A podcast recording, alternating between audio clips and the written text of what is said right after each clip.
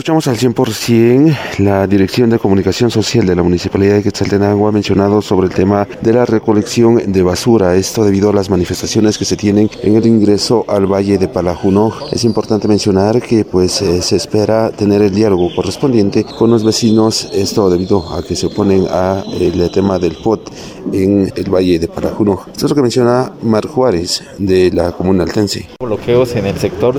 de eh, Llanos del Pinal principalmente en la Puerta del Llano y en el sector de Chepache.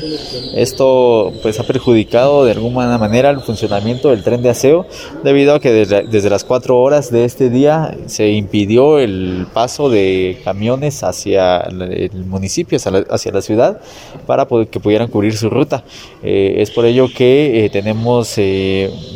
varios camiones sin funcionamiento, sin actividad. Por lo tanto, estamos haciendo el llamado a los vecinos de los sectores que cubren la ruta de este día el tren de aseo para que eh, colaboren y puedan ingresar las bolsas de residuos eh,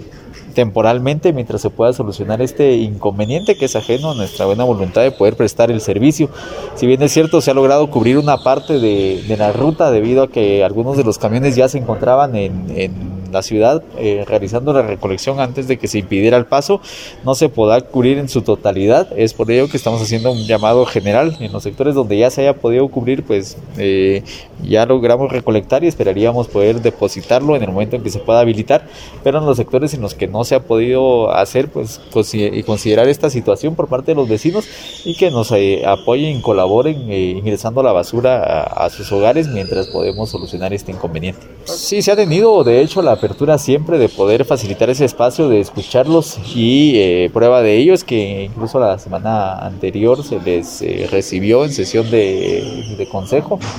en días anteriores también se les ha recibido en más de una ocasión para poder escucharles y recibir sus eh, solicitudes por escrito. Hoy también se tiene previsto que puedan eh, estar representantes de estos sectores para en conjunto con eh, algunas instituciones a las que se les ha pedido acompañamiento para que puedan ser escuchados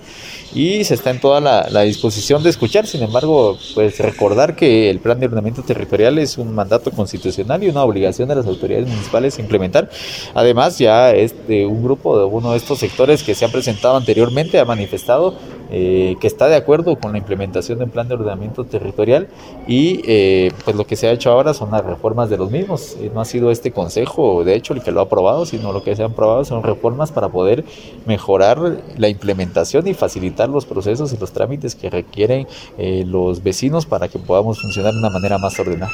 Son aproximadamente 10 toneladas de basura las que se tienen a diario en las diferentes rutas, por lo cual se hace el llamado a la población a poder retornar la basura a sus hogares, de esta manera evitar la contaminación en las diferentes calles y avenidas. Con esa información retorno a cabina como nos escuchamos.